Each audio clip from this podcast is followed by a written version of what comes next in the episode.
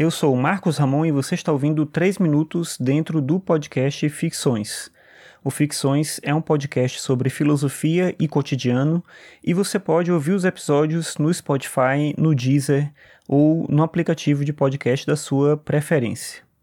Nessa semana, eu já tinha falado sobre isso, eu indiquei cada dia um produto diferente, alguma coisa que eu estou consumindo. Então falei de videogame, falei de livro, falei de música. E hoje, para terminar, hoje na sexta-feira, eu vou falar de mais um livro, que é um livro do Luc Ferry, um livro chamado Aprender a Viver, Filosofia para os Novos Tempos. O Luc Ferry é um autor que ficou mais conhecido pelas obras dele na área de estética, mas ele tem esse livro lançado em 2006, que é um livro de divulgação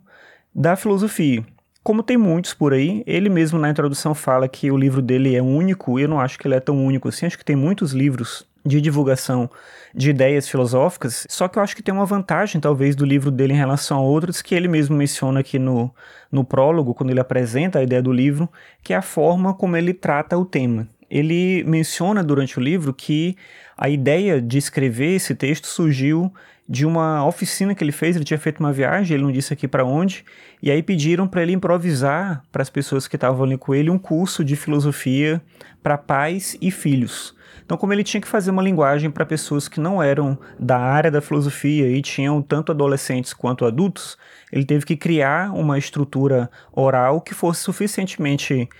compreensível para todo mundo, mas que não perdesse o rigor da ideia da filosofia. E aí ele teve depois o interesse de transformar esse curso em livro. Como ele mesmo diz, ele mantém um pouco do estilo oral, ele não usa citações, tem algumas, mas não usa citações longas, ele tenta fazer sempre um diálogo com o leitor. Isso pode incomodar algumas pessoas porque ele trata você como alguém que de fato não conhece, talvez você conheça algumas coisas que ele já está falando. Então, em muitos momentos ele fala: ah, você não sabe o que é isso, mas deixa eu te explicar como é que é. E ele vai detalhando cada um dos elementos da história da filosofia, desde a antiguidade até os dias atuais, o que é muita coisa para um livro só, mas ele consegue fazer isso de uma maneira que é bem natural, então é uma escrita que ela vai, obviamente ele faz escolhas, mas é uma escrita que ela vai se construindo como um diálogo mesmo, então ele não fala de tudo da filosofia, que seria impossível, mas ele vai selecionando elementos que ele julga que são importantes em cada período, eu acho que é uma iniciação de história da filosofia bem interessante, melhor, eu acho, do que os livros que tentam ser bem completos,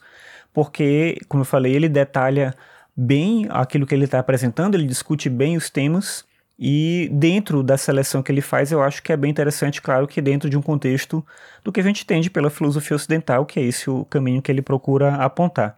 Além disso, acho que é interessante também pensar o motivo pelo qual ele escreve o livro. Ele diz que, eu vou citar uma passagem dele aqui, ele fala o seguinte: Abre aspas. Adquiri ao longo dos anos a convicção de que para todo indivíduo, inclusive para os que não a veem como uma vocação, é valioso estudar ao menos um pouco de filosofia, nem que seja por dois motivos bem simples. De acordo com ele, fecha aspas, né? E de acordo com ele, o primeiro motivo para estudar filosofia é que sem ela a gente não compreende bem o mundo em que a gente vive uma série de teorias científicas, ou o sistema político em que a gente vive, ou a economia que nos cerca, a forma como a gente se relaciona com as coisas, tudo isso tem a ver com ideias filosóficas. E a outra questão que ele demanda também, a partir dessa perspectiva do estudo da filosofia, é uma capacidade de saber como agir, que aí tem a ver com o título que é Aprender a Viver. E eu acho interessante essa ideia de um resgate da origem da filosofia, do início da filosofia, como um conhecimento prático e não só como uma reflexão teórica sobre o mundo em que a gente vive.